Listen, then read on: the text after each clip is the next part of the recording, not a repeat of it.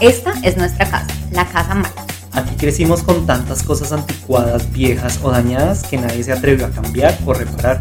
Ahora queremos remodelar nuestra casa, pero ¿por dónde empezar? ¿Debería botar todo y ya? ¿Hay algo que puedo conservar? ¿Qué puedo reemplazar? ¿Debería demoler todo y volver a empezar? Tranquilo, ponte casco y guantes. Que, la, remodelación va a empezar. Hola, ¿qué tal? ¿Cómo están? Bienvenidos una vez más a nuestra casa mala, esta casa que tanto nos gusta y que tanto les ha aportado y que tanto nos ha aportado a nosotros. Esperamos que se encuentren muy bien. ¿Cómo estás? Muy bien, ¿y tú? Muy bien. ¿Cómo estás, Jeninucos? Muy bien, creciendo fuerte. Creciendo fuerte. Eh, hoy vinimos eh, a revisar un poco el tema del equipo de sonido, de la biblia musical, del tocadiscos, del MP3, Del de la grabadora, de... de- los vinilos, de todo eso. De todo eso porque hoy vamos a, a hacer una dinámica un poquito diferente, un poquito más como creativa y más ac- proactiva. Sí, va a salir un poquito de, de los temas que hemos tenido un poquito más, más densos así, hoy vamos a estar más guapachos. Hoy es algo como para analizar un poco más y para reírnos un poquito. Exacto. Hoy vamos a revisar precisamente el tema de la grabadora y del equipo de sonido y todo esto porque lo que vamos a hacer es revisar Las canciones y todo el significado que, digamos, que han dejado en nuestra mente y como a lo largo del tiempo, porque la mamá estaba haciendo el aseo, el hermano, la hermana mayor, Estaban eh, estaban- eran los que, los que escuchaban cómo nosotros adaptamos esas canciones y eso como tan nuestras. Y pero al final, no sé, como que hace muy poco tiempo, como que les haces, las escuchas realmente a ver qué es la canción que, o ¿Qué sea, es qué es, que es el mensaje. Ujú. Y más una cosa súper linda que pues tú sabes que las canciones antes eh, no eran tanto como ahorita que es como, o sea, tiene de letra nada, Sí. sino que eso era una historia, o sea, Claro. te contaba una historia, entonces tenía como su inicio, puede ser que se complicaban las cosas al final. Y El luego, y luego se, todo, sí, sí. son más como un cuento, ¿no? Entonces Sí, es súper interesante ver cómo, cómo podemos analizar. analizar todas estas canciones. Sí, precisamente porque muchas veces, eh, no sé, las escuchábamos en fiestas o, o cuando, lo que decías tú cuando estaban haciendo la aseo o algo así en la casa o las ponían simplemente por ahí, nosotros como que las cantábamos o las bailábamos. No, no las sabemos perfecto. Sí, pero nunca las analizamos. pero no, o sea, no sí, hasta ahora es que es como, "Ah, ¿esa es la letra de esa canción? Oh ¿Qué? Entonces sí, Vamos eh, a por eso vamos a analizar todo eso y nada, pues esperamos que les guste mucho. Así como nosotros que nos hemos reído. También si ustedes tienen canciones que, que nosotros de pronto no nombremos acá, vamos a nombrar muy pocas, pero si ustedes tienen alguna así que, que uno escuche mucho y que, que pronto tenga un mensaje y que nosotros no lo hayamos como analizado, pues nos comentan, esperamos sus comentarios. Y lo otro es que, bueno, acá no vamos a incluir tanto el reggaetón porque pues primero el reggaetón sabemos que en su mayoría pues La habla mayoría habla como pues sobre sexo, sobre mujeres, del dinero, tal, tal, tal. Pero aparte porque es que vamos a hablar de esas canciones que eran un poquito como de antes, no tanto digamos de la época ya de nosotros de estar así bailando el perreo. pa. Y que nosotros no fuimos los que elegimos escucharlas, sino que era en el entorno en donde ya como que se desarrollaba. Exacto, entonces es primordial eh, entender eso también. Entonces pues nada, eh, la primera canción que les traemos Eh, es La falla fue tuya. A mí me, me genera mucho conflicto este tema porque en serio yo crecí con Diomedes Díaz, o sea, mi mamá y yo tengo los, creo que de los mejores recuerdos que tengo con ella organizando la casa, haciendo cosas juntas, era con esta música y es que suena El Cóndor Herido o pues suena una canción de Diomedes y es que a mí se me eriza la piel. No, y aparte que digamos, eh, o sea, no sé, en, en Colombia, pues es muy complicado que alguien no conozca a Diomedes Díaz. Claro. Es No, y- ícono y muchas veces nosotros allá parrandeando con Diomedes y no sabíamos, o sea, ni siquiera lo que decía la canción. Hasta a veces uno canta las canciones y ni sabe qué dicen. No. Pero, eh, pues obviamente sabemos que Diomedes era súper mujeriego, que era 32 súper perro, hijitos, 30 y yo no sé cuántos hijos y no sé cuántas esposas, bueno, en fin, pero eh, sí, o sea, realmente digamos que las canciones nunca les prestamos atención y esta es una de esas. Eh, pues nada, vamos a escuchar dos pedacitos y eh, vamos a analizar qué es lo que dice. Entonces, un segundito. De La falla fue tuya, La falla fue tuya. Diomedes Díaz. Ay, yo sé bien, este sin miel, pero en el hombre casi no se nota. Pero Es triste que lo haga una mujer, porque pierde de O sea, ya solo con ese pedazo yo soy como, pa, pégale un puño a ese man, porque obviamente, o sea, ya en este momento es como, ¿qué estás diciendo?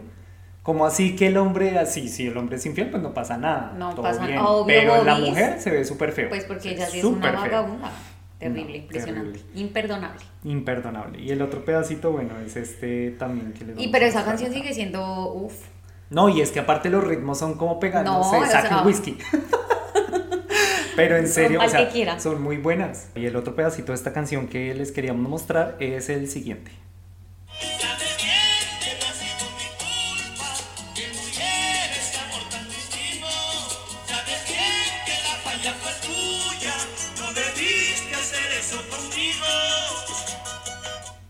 O sea, tras de que él es el infiel, ella no que puede debe, ser infiel. cobra. Tras de que cobra. O sea, él fue el infiel, ella no puede ser infiel, pero la falla fue de ella. ella fue la, la que falló. No, lo que pasa es que sí, sí es, es, es, muy, es muy tenaz porque desde hace muy poco que se empezó a abrir ese contexto y es que sigue pasando porque... A ver, si tú encuentras que tu vecinito fue infiel y se fue con, y dejó sus hijos tirados y se fue con otra mujer, como que, ay, bueno, entonces demándelo, ¿sabes? Es como que una normalización. Mm. Ahora, si es la mujer la que se fue porque se enamoró y se fue perdidamente, eh, ahí es donde está terrible, que esa discusión no somos los primeros en sacarla, obviamente, Sí, y ya está, pero como nosotros hemos normalizado a través de, del tiempo, pues todas esas cosas. Vámonos con la segunda a ver qué hay. Otro vallenatico, porque es que los vallenatos acá, la verdad hay muchos vallenatos que son como Sí. similares, ¿no? Y que cuentan esas historias así todas raras. Eh, esta es Ceniza Fría Esa de los chiches vallenatos. Y eh, vamos a escuchar entonces el siguiente ¿Qué pedacito. tenemos, DJ, rápidamente? Acá está.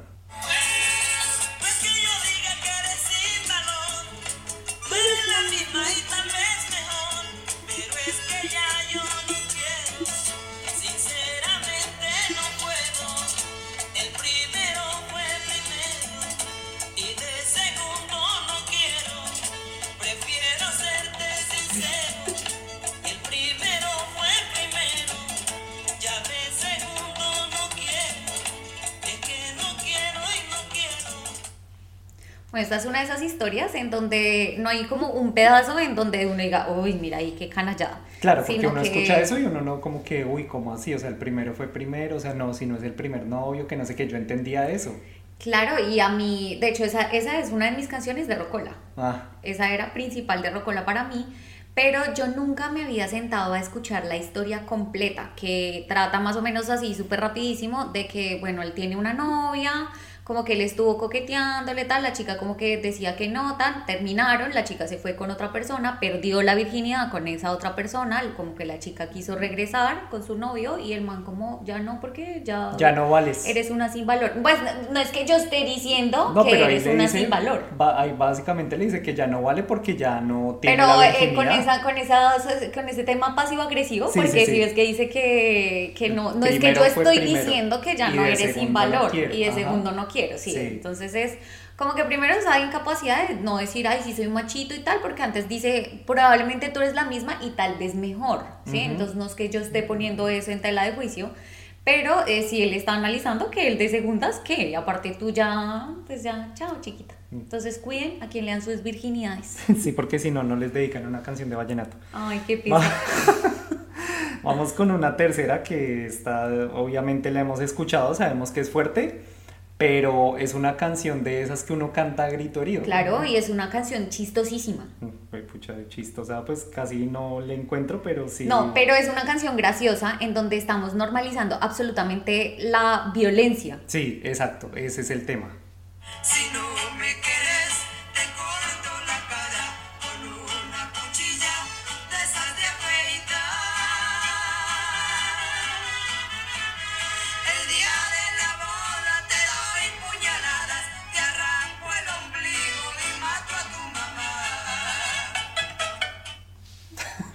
O sea, ya, ¿para qué más? No comments.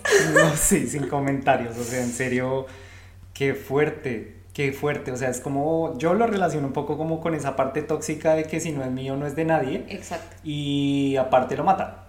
O sea, si no me quieres, te corto la cara. Uy, Y con una cuchilla a afeitar. O sea, imagínate con una minora así. ch, ch. No, y de verdad, o sea, es muy fuerte porque acá no estamos hablando de que es de pronto de, no De sé, que la engañó, de que de la engañó, golpeó, de que se exacto, quiere sino así. simplemente terminaron porque no nos dejan saber más de la historia. Sí.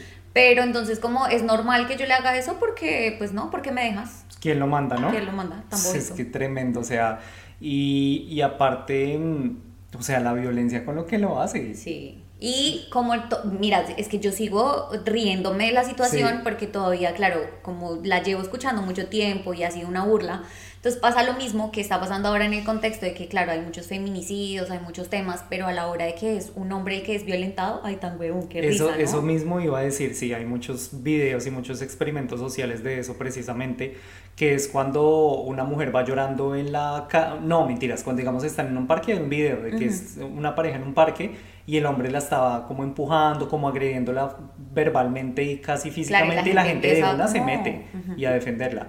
Pero cuando pasa al contrario, que es al hombre, todo La el mundo se se, caga de la risa y se Sí. ríe. Y pues bueno, esto es un tema súper trascendental porque entendemos que, pues obviamente, el- el- la violencia contra la mujer es un tema muy delicado y que es algo que sí, o sea, sí existe el feminicidio como tal, eh, pero no somos expertos para hablar, solo analizamos un poquito como el tema, ¿no? Y probablemente en el futuro hablemos de esto.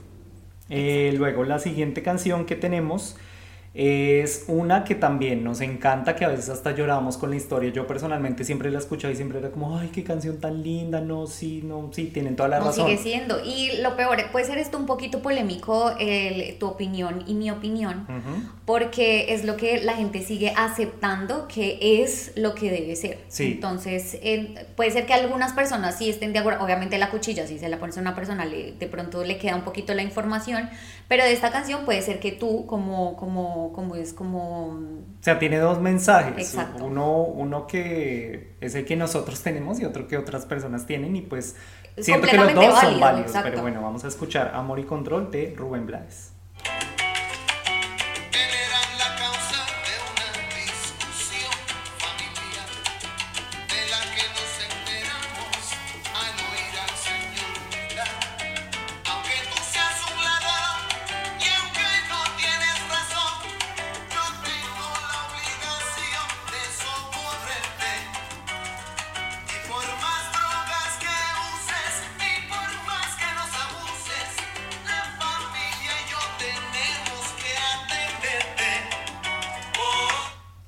Es que es muy fuerte. Es muy fuerte, claro, porque lo que te digo, o sea, cuando uno la escucha es como, ay, sí, tan lindo, sí, no, la Mi familia, familia, tal, no, uno tiene que dar, o sea, el chino es un drogadicto, que no sé qué tal, pero la familia está ahí apoyándolo y ahí es donde entra la, la discusión, ¿no? Claro, porque debería ser un tema de lo que ya hemos eh, escuchado clichésudamente, que es el amor es una decisión y yo puedo tener la potestad de decidir a quién quiero y a quién no amar. Amar a una persona no significa que yo, bueno, te quiero, pero cambia esto, esto, esto, sino que voy a ser capaz de amar a esa persona con todos y sus defectos, tal cual y como es, que si esa persona por ella quiere cambiar, maravilloso. Pero si yo puedo, es algo con lo que yo no puedo consentir, pues soy yo la que me tengo que ir, soy yo la que sobra. Claro. Pero en el contexto familiar es un tema súper complejo porque es como que es tu familia y te chingas. Sí, tenemos todavía eso muy arraigado y es muy confuso el tema de que, claro, yo es mi familia, yo la amo por sobre todas las cosas y entonces tengo que hacer todo así yo no esté de acuerdo y así no me guste. Y ahí es donde entra el tema, digamos, de donde hay abusos, donde hay violencia, donde lo mismo de la historia, es un drogadicto y de pronto está matando a la gente o no sé, cualquier otra cosa y entonces uno tiene que estar ahí simplemente porque la familia. Claro, y hay dos historias que se cuentan. La primera, eh, la mamá que realmente abnegadamente dice, es mi hijo y voy a estar con él incondicionalmente, pero a ella no le pesa, a ella no le duele. Ella realmente quiere ayudarlo. Por y amor. otra por amor, porque simplemente la otra no es que no lo ame, pero la otra ya está cansada, porque si es una persona que se ha esmerado su familia por darle lo que ha tenido como ha podido y el hombre es ladrón, el hombre hace daño a otras personas, el hombre encubre mentiras, el hombre hace muchísimas cosas, ya es una persona grande porque no estamos hablando de que sea un adolescente y que tú todavía como padre primero Estás es- intentando estás guiarlo. intentando guiarlo, Mm. pero ya hablamos de una persona que ya es adulta, que ya toma sus propias decisiones y que tú como mamá o como papá o como hermano mayor tienes que quedarte ahí porque es tu familia, hacia ti te duela, te, ya estés cansado. Y se han visto, visto muchas situaciones en donde los, los hijos le pegan a los papás Y, y pues simplemente no, pues es que es mi hijo. Ajá, no puedes denunciar, no puede hacer nada. Y lo mismo pasa con el tema de los abusos, cuando hay un abuso en la familia. Que el tío y la tía. Exacto, el primo, el tío, el tío segundo, lo que sea, y la familia es como, no, pero es que es tu familia. ¿Y cómo le vas a destruir la vida? Exacto, es, uf, es un tema bastante fuerte. Y lo mismo de, la- de los padres, porque hay padres que realmente hay personas que no nacimos o no hay personas para tampoco ser padres. Y eso es completamente cierto. Entonces es como que tú como hijo te tienes que quedar ahí, no importa lo que pase, siempre. Si son tus padres los que te abusan, si es tu papá el que te abusa, si es tu mamá, tú tienes que consentir todos estos comportamientos porque simplemente es tu familia y la sangre es la que tira. O incluso en contextos menores, donde digamos, eh, no sé, la tía o el primo o los tíos o algo así te empiezan a hacer comentarios que a ti no te gustan, te hablan de cosas que a ti no te gustan, te ejercen presión sobre cosas que en las que tú no te sientes cómodo, como con tu cuerpo, con tu pareja, con las con decisiones tu- que tomas de estudio Sí, o lo que sea. Con lo que sea, y entonces tú tienes que quedarte callado simplemente porque es tu familia y tú no le puedes responder a tu familia. Claro, porque el tema es que ya no va a ser un tema de eh, esta tía con esta sobrina, sino que entonces se involucra la mamá, entonces es que me vas a meter en un problema a mí. Entonces pasa que yo ya no le puedo decir a esta persona con respeto que no estoy de acuerdo de sus dinámicas y de cómo lo está haciendo conmigo, porque ya voy a tener es un problema con mi mamá o con su o con mi papá porque es la hermana y entonces yo como soy tan grosera porque esa persona no me va a pedir cuentas a mí como el adulto que soy, sino a esa persona. Ajá. Entonces lo que pudo haber sido un tema, pim pom, se pom, convierte, se convierte en pim pom pam y ahí es donde realmente empieza a fallar la comunicación. Entonces ahí es donde empezamos a ir a reuniones con nuestras familias en donde nos es incómodo estar. Sí, solo porque tenemos que estar ahí Pues con es la que es tu familia. familia y punto. Bueno, ese, ese es un tema bastante amplio también para analizar y es algo que también tenemos que tratar en nuestro podcast, eh, que tiene que ver mucho con el tema de la biodecodificación, con el tema de la familia, con el tema de la mamá, con la relación con el papá y esto es algo en lo que vamos a profundizar. Muchísimo. Esperemos que lo podamos hacer pronto para que también nos escuchen Con invitaditos. con invitaditos. Esta es la siguiente canción. También es súper conocida en, en nuestro Nos entorno, en Latinoamérica. Le han sacado hasta varias versiones y es Los Caminos de la Vida. Los caminos de la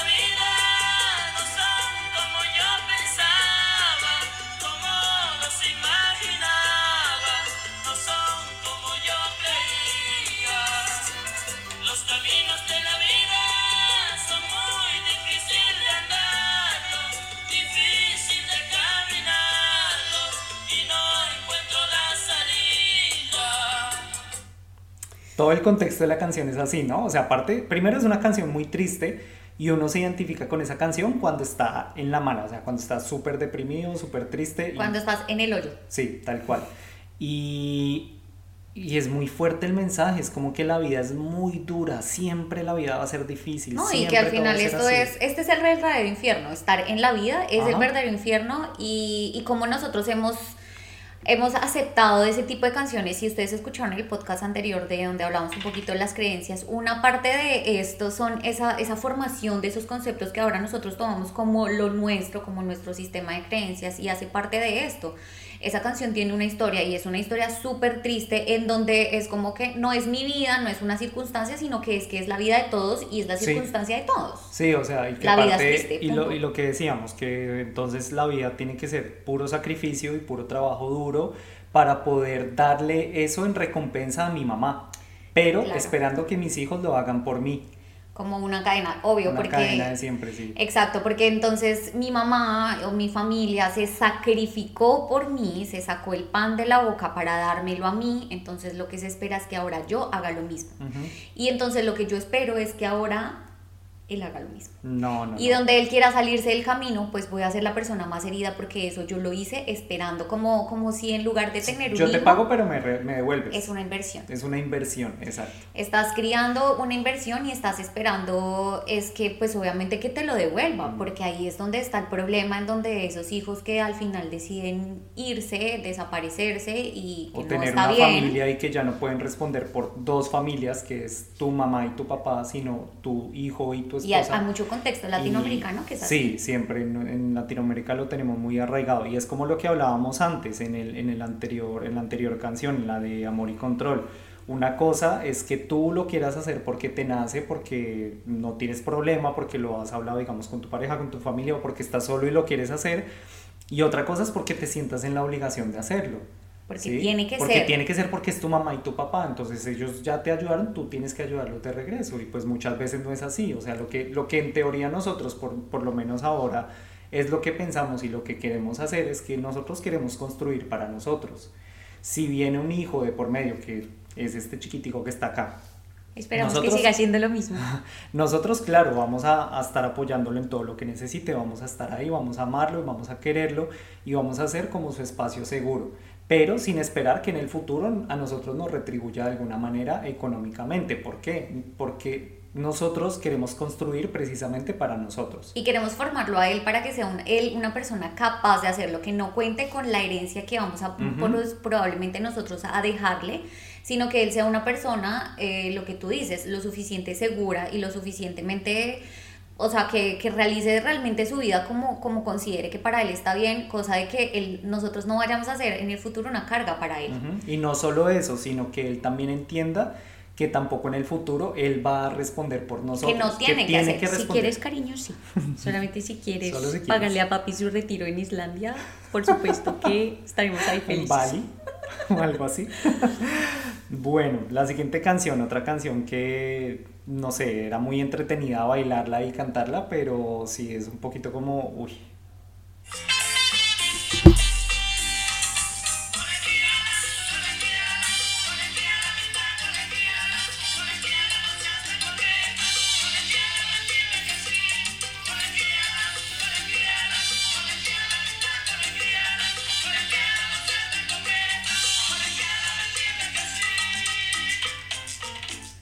Hoy te he visto con tus libros caminando. y tu carita de coqueta. Colegiala de mi amor. Terrible, terrible, porque, o sea, sabemos que estos cantautores no eran, digamos que jóvenes ni nada por el estilo, sino eran ya unos, Unos viejos viejillos, ya que probablemente ya tenían sus familias, ya todo, Ujú. Y le estaban coqueteando a una colegiala, a una colegiala. Y yo quiero pensar que es una colegiala en grado 11 que está a punto de cumplir 18 años, pero el contexto de estas canciones yo creo que no es necesariamente ese. Pues que no sea como las, las canciones de merengue que teníamos también de la de Demasiado Niña, de Eddie Herrera, que esa canción también es como que, ay, sí, yo, yo sé que estás enamorada de mí y yo también te quiero y también me gustas, pero es que tan solo tienes 13 años. Por Dios Y es como, o sea, ya eres un 13 viejo como de. 40 y pico que haces prestándole atención a una niña Estás de más 13 cerca años. de los 10 años que de los 15, o sea, ¿qué te pasa? ¿Te, te diste cuenta que nuestros pasos ya son de papás? Ta, tarara, levantando los hombritos. Ya. O sea, Nos imagínense falta nosotros eso así, y el aplauso. el aplauso así, pa. ¿En qué pa, momento pa. dimos el viejazo, Dios? Bueno, pero sí, esta canción, lo que decíamos, o sea, es algo que tal vez teníamos muy normalizado también, digamos, relacionándolo con la primera canción de que el hombre sí puede ser infiel, pero la mujer no. También hay como una mm, normalización de que el hombre puede tener una esposa menor, Mucho menor. mucho menor, pero la mujer no. Si ven una mujer mayor con un hombre menor, es como, uy, Le está pagando para que esté con ella, asalta cunas, sí, o- obviamente nunca vamos a ver normalizado que tu hijo de 15 años, hijo, salga con una mujer de 45, porque te va a parecer que es como, oye, que, o sea, ¿qué es esto? ¿qué es esto? Pero si es un hombre o mujer, no lo vemos tan grave. Entras a analizar, porque entonces entras a analizar a ver qué tal el hombre, ah, cuáles bueno, son sus sí. intenciones, Lo pero... importante es que no la maltrate. Exacto, pero a priori no es que esté mal visto. Sí. Entonces sí, y estas canciones gustan muchísimo. Demasiado, pues cuántas veces no las bailamos en las navidades. Pura canción de Navidad. Yo no le había puesto cuidado. Mm, tremendo. Esta es una canción que, eh, la siguiente, ¿no? Esta es una canción que a mí me gusta mucho. eh, de hecho, a mí me gusta mucho la salsa. Y no le había prestado como tanta atención a la letra y también me pareció muy chévere porque es una de esas canciones positivas que me puso también un poco a reflexionar de, este mensaje. Vamos a escucharla. Es A la memoria del muerto de Fruco y sus tesos.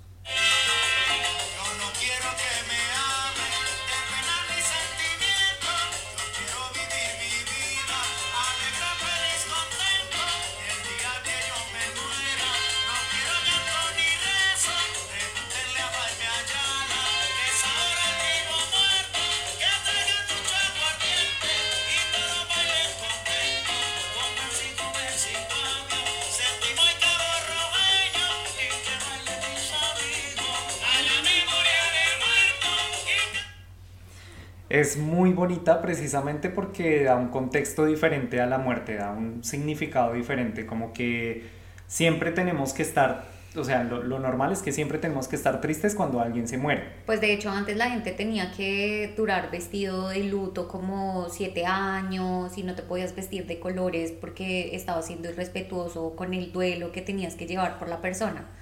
Obviamente no estamos aquí diciendo que, Que eso sea malo o bueno. No, y que mañana tengo una pérdida y yo no voy a estar eh, raya- eh, Triste. triste y no sé qué pueda pasar de mí si un- una de las personas de los seres queridos, pero lo, lo que les invitamos acá y lo que yo estoy haciendo acá con este espacio es precisamente entrar a verificar y a revisar esos espacios de la casa en donde precisamente la muerte y el duelo es algo que hemos tenido preconcebido toda la vida como algo demasiado triste, como algo demasiado como malo. Lo que, mira que la única diferencia y, y- y que hemos tenido la oportunidad de compartir con personas que son de otros Otras lados de- del, del hemisferio, Asiáticos. en donde ellos realmente consideran, ellos, ellos entienden que la tristeza es para ti, porque tú no estás pensando, pobrecito, se fue y perdió su vida, sino que él está en un mejor lugar, él pasó a una mejor, o sea, está realmente a otra una mejor vida. plano, o lo que sea. Y que eres tú el que con tu, digamos que egoísmo, con ese amor que queremos dar, pero que quiero tenerte es acá, te amo, pero no te vayas, te amo, pero quiero verte, necesito verte. Ujú. Ellos sí, sí consideran que eso es parte de su duelo, pero ellos, digamos que realmente lo que le dan como despedida a ese ser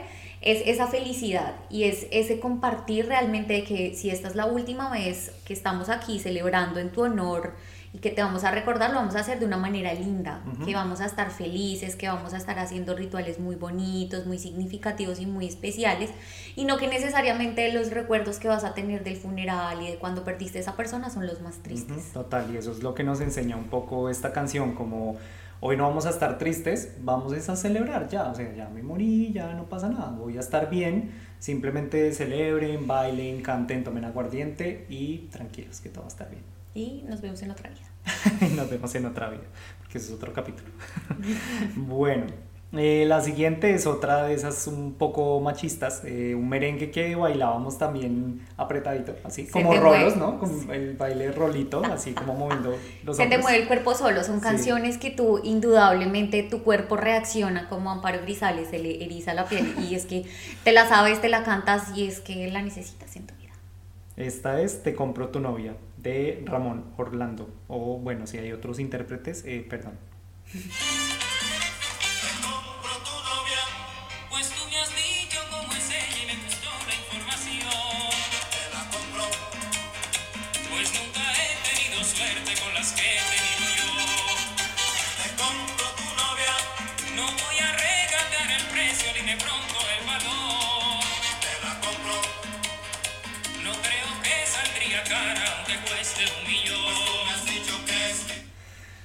sea, como que primero dándole un valor numérico o de monetario a la mujer, ¿sí? Como que cuánto, cuántos Ni que le siquiera vale es que eres muy valiosa eh, Nada. intangiblemente, sino cuánto vale. Por eso, primero la quiere comprar con dinero, o sea, como si fuera un producto. Y segundo, ¿por qué la va a comprar? Porque hace comida buena, porque no sale, porque hace el aseo, por, por esas cosas. O sea, ni siquiera porque ame, porque sea una buena persona, nada. O sea, O sea, esa mujer sí se leyó el manual de la buena esposa. ¿qué es el manual de la buena esposa? Son como 11 pasos mm, que existían como hace un montón de tiempo en donde tú, eh, si seguías uno a uno de esos pasos, ibas a ser una excelente esposa. Tenías que tener la casa limpia, la Mm. comida lista, los niños eh, como, como descansados para que no estuvieran haciendo tanto pereque, la casa impecable. La, co- tu- la cocina, ¿cómo era? La, la, la cena preparada para el hombre, ¿era Claro, eso? Sí, sí, sí, claro, porque Ah. tenía, o sea, tú apenas entras, tiene que la comida estar lista para que el hombre se llegue, tú le pones sus babuchitas Ah, y eh, la persona descansa. Entonces, probablemente esta mujer eh, es muy aplicada con el manual de la buena esposa ah, ya. y sigue Por todos eso los la pasos. quieren comprar. Claro. Pues que eso es caro. No, y lo peor es que lo están decidiendo entre ellos, o sea, el otro diciéndole al otro cómo Ah, va sí, a comprar sí, la sí, sí, novia, cuánto quiere, Ni cuánto quiere siquiera, por esa ca- Bueno, ni siquiera ¿cuánto? es ella, mamita, yo la voy a llevar a Nada. vivir y vamos a ir allá bien bonito, usted sumerse con sus vaquitas y con todo, mamita, usted es una reina. No, no, porque ahí negocian ellos como si fuéramos carne, esclavas. Terrible, terrible. Bueno. Ay, sigue la novena, otro, otro merengue de Wilfrido Vargas. Wilfrido era otro que también nos bailábamos todas sus canciones. Ay, él es bueno. Esta canción no es tan conocida, pero nos llamó mucho la atención por el tema que estábamos hablando la vez pasada con el tema de las creencias del dinero. Esta canción se llama El Mono. El mono. El Mono. El mono como...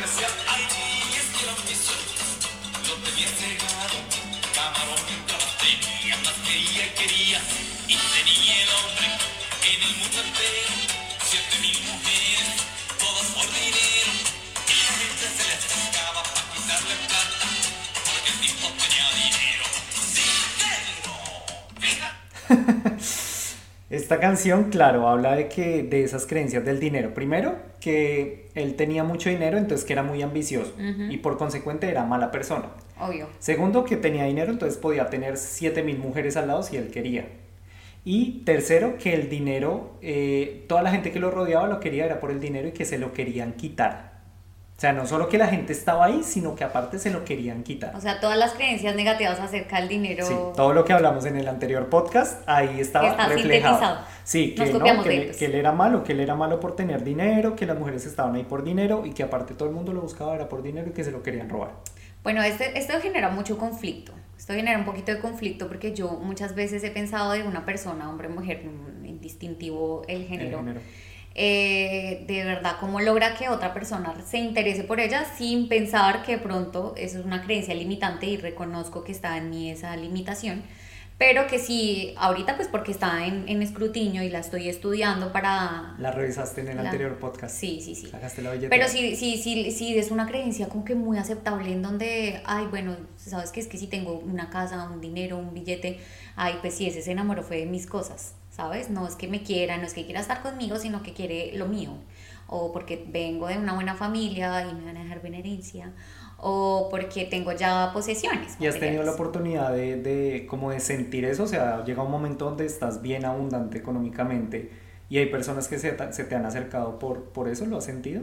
Sí, yo pienso que todos en escalas, porque claramente pues no he sido Taylor Swift ni Shakira y teniendo como Los millones. que en en lugar de, de llorar facturan, pero sí, yo pienso que en, todas, en todos los contextos y en todas las historias sí hay como, como que un pedazo, sí un tiempo de mi vida en donde sentí, en donde yo ya estaba, digamos que trabajando, podía contar con mi, con mi dinero, no sé qué, sí sentí que de pronto un par de personas que se acercaron a mí como que empezaron a abusar.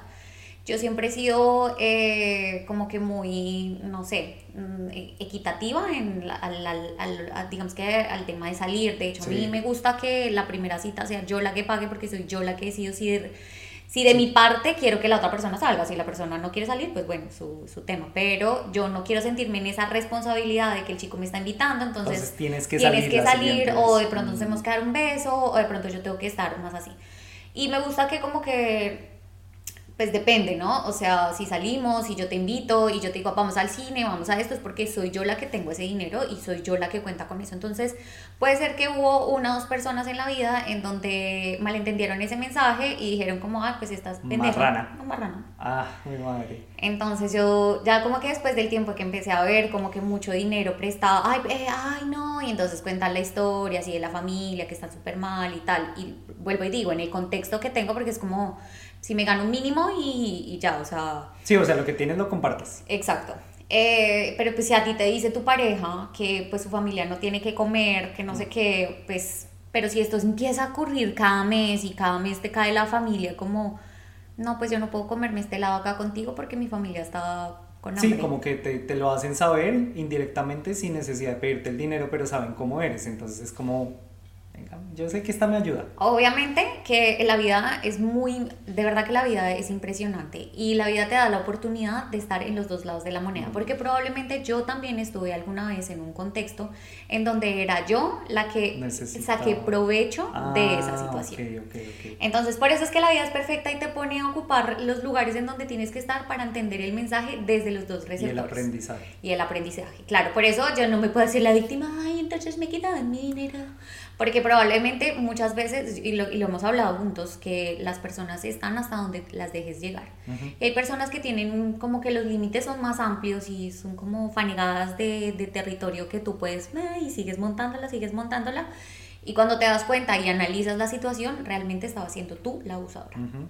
Entonces, Total. pilas con esto. Bueno, y la última canción, que esta también yo creo que la cantamos a grito herido y nos encantaba, pero Pasé analizándola bien, sí, analizándola bien, era una canción también un poco agresiva y ya sobrepasaba un poco como los límites de, de la violencia hacia la mujer y tal vez hasta hablar de feminicidio, ¿no? Pero Sí. bueno, vamos a analizarla. Ya eh, les vamos a poner el pedacito que es como más controversial.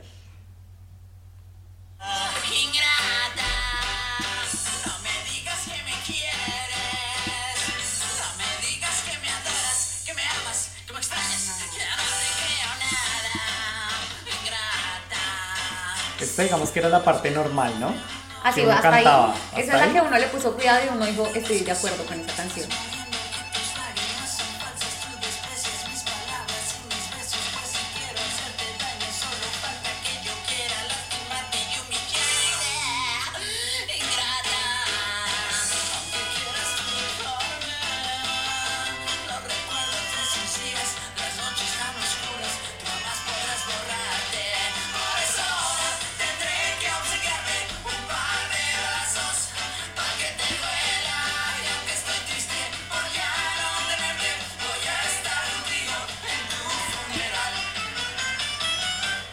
Oye, gracias por ir a mi funeral. Sí, no, gracias, gracias. Aunque te quiero, voy a ir a tu funeral. No, y que ella no podía decirle nada al hombre eh, porque él solamente con dos palabras, dos balazos, ya.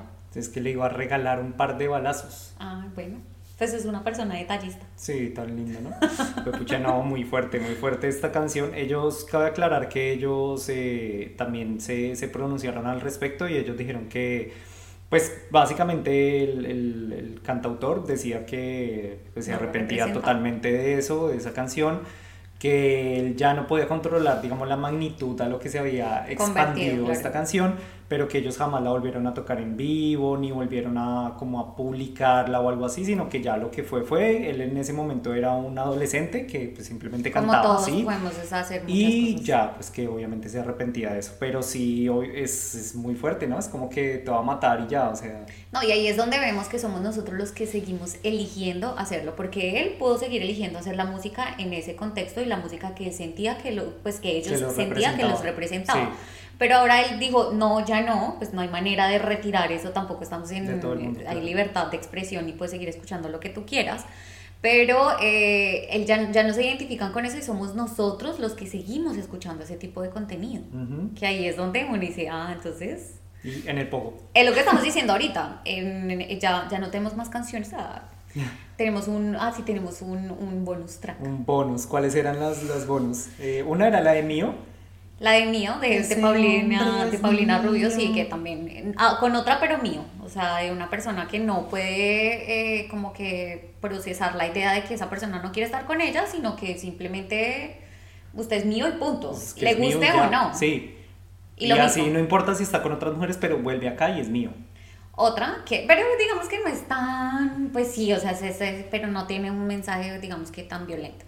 Otra que a mí, creo que mi ronda infantil favorita es a mí el heladero.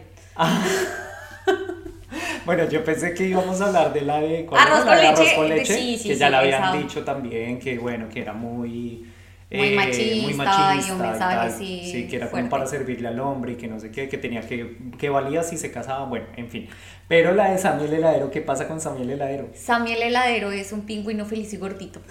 Que vive en su patria de hielo comiendo helado y empujando su carrito. Pero lo que yo, yo, esta era la parte que Claro, yo la tenía. parte linda era de que, bueno, él le daba, él le daba helados a los animales, ¿no? Sí, que para el león un helados. helado de limón. No, no, no, el. El problema es que Sammy termina preso.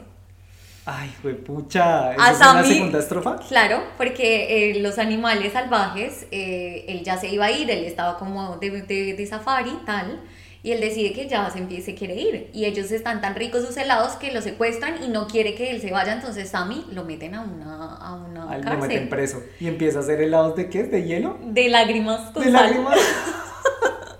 Pobre Sammy, yo, mira, te lo juro por mi vida, que es que yo llevo toda mi vida escuchando esa canción, yo la amo. De hecho, yo ahorita, claro que vamos a estar en este contexto nuevos de, De ser padres. padres. y todo, yo estaba eligiendo como que qué cositas quiero.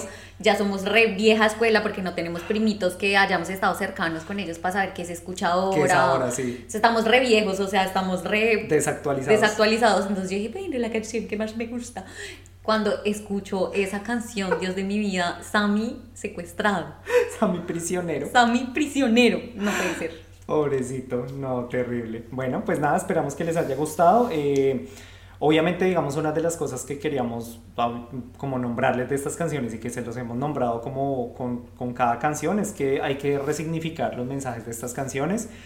Al final nosotros muchas veces escuchábamos toda esta música era porque eso era lo que se escuchaba en nuestra casa o porque lo escuchábamos en las fiestas o en los bazares o en donde sea y nosotros nunca como que elegimos escuchar esto, pero ya en un momento digamos como que las guardamos de pronto en nuestras playlists para hacer la música de la fiesta y tal y nunca nos pusimos a pensar cómo qué era lo que realmente decían, entonces hay que resignificar todos estos mensajes, ver qué es lo que sí nos sirve y qué no nos sirve. No, y al, al final es súper importante cuando elegimos, porque, a ver, yo quiero, quiero, quiero que un mensaje y es que el, el hecho de que yo quiera resignificar lo que estoy escuchando y empezar a analizar, no quiere decir que yo no vaya a ir a una fiesta y yo no vaya a estar bailando Reggaetón, perreo Bunny, hasta el así. suelo, Bad Bunny, todo lo que sea. Sino que hay espacios y entonces eh, probablemente estas canciones que yo he utilizado cuando estoy en la casa y estoy haciendo algo como que, no sé, eh, elegir un poquito mejor esas cosas que quiero que se me queden, porque al final todo lo que tú estás escuchando, todos los mensajes, todo eso se va quedando en el subconsciente y es, digamos que lo que luego se generan ideas, creencias. No, sin que, ay, va a ver, no es que ustedes me vayan después a escuchar con bailando una canción de estas, ay, tan hipócrita. Pues no, porque tampoco es como que uno se va a quitar todo lo que uno todo, es. claro. Toda la huella, todo el ADN que tú tienes, que esto hace parte de eso, bonito, malo, feo o no, pues ya no se puede sacar así de la mente y de la memoria pues, tan, tan Y no fácilmente. solo eso, porque obviamente es también qué mensaje tú le das a esa música y a esas canciones. O sea, puede que el mensaje lo esté lanzando en la canción, pero no quiere decir que tú lo repliques. Sí, porque simplemente pues lo que decíamos fue una fiesta, fue porque está incrustado en nosotros desde chiquitos. Yo escucho el cóndor herido y a mí me gusta cantarla con mi mejor amigo Obvio. a grito herido. Pero no quiere decir que yo replique lo mismo y que yo vaya a ser un perro y que yo mejor dicho... Y que no tal. sientas que esa canción te representa. O sea, al final esto como un recuerdo lindo y como las cosas que han quedado. Y no es que ahora mismo yo esté haciendo las mejores selecciones Mm. en seleccionando la música que me gusta. Pero sí cuando se abre esta conversación, probablemente cuando yo esté haciendo algo y no sé, puedo estar escuchando un podcast o estar viendo novelas o lo que sea, puedo estar eh, dándole otro tipo de, de mensaje a, a mi vida. Y a mí me ha pasado con canciones que he disfrutado mucho a lo largo de mi vida, pero que son tan tristes y que realmente Mm. lo que hacen es impulsarme a quedarme en el mood en el que estoy en ese momento, porque quien ha estado triste y no le gusta escuchar cosas tristes para estar más triste. Obvio, obvio. Pero ya considero que, ok, estar triste, transitar la emoción, todo el tema se tiene que hacer, pero porque me tengo que reforzar Sí. con canciones que aparte no me van a sacar nunca de ese mood. Sí, eso también me pasó muchas veces. Habían canciones que yo en una época escuchaba mucho y que me hacían muy feliz Y que te hace mucho porque sentido. me hacían mucho, muy triste. Pero ya después es- las escuchaba y yo decía, no, ya esta canción no me Ya. gusta, no me representa. Entonces es importante analizar eso. Y nada, esperamos que ustedes también revisen su equipo de sonido, su biblia musical, eh, la que era así llena de CDs con los nombres de todos los artistas Uy, marcados y los, claro. los MP3 ahí con los mixes, que hayan revisado su MP3, su Spotify y pues esperamos que la próxima vez que escuchen una canción pues eh, le pongan de pronto un poquito más de atención a la letra y analicen si de verdad lo representa o no, si es lo que quieren escuchar o no. Un abracito. saludo, un Muchas abrazo. gracias. Chao, cuídense. Y si llegaste hasta aquí, queremos agradecerte e invitarte a recomendar este espacio y seguirnos en nuestras redes sociales, Facebook, Instagram y TikTok como arroba lacasamala91. Nos despedimos no sin antes preguntarte, ¿qué cambios vas a hacer en tu propia casa? Nos escuchamos luego. Ha sido todo un placer.